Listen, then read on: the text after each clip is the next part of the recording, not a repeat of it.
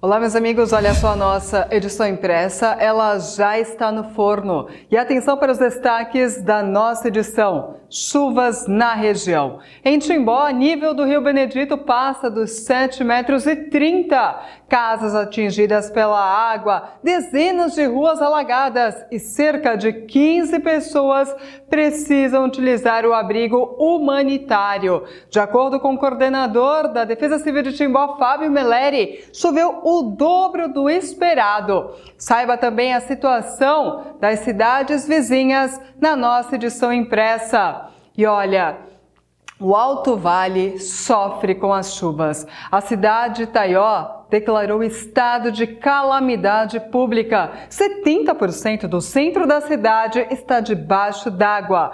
E o município de Timbó é, está realizando uma campanha de arrecadação os hospitais Oase e Dom Bosco, Oase de Timbó e Dom Bosco de Rio dos Cedros, estão realizando essas campanhas. Na nossa edição impressa, todos os detalhes e todas as informações referente a essa campanha e outras, e outras que estão também sendo realizadas. Festa do imigrante é suspensa e o desfile adiado. Por conta das chuvas, a CCO precisou transferir o desfile que aconteceria no dia 12 de outubro, feriado, e transferiu para o domingo, dia 15 de outubro. E a festa do imigrante também foi suspensa na quinta-feira por conta da elevação do nível do rio.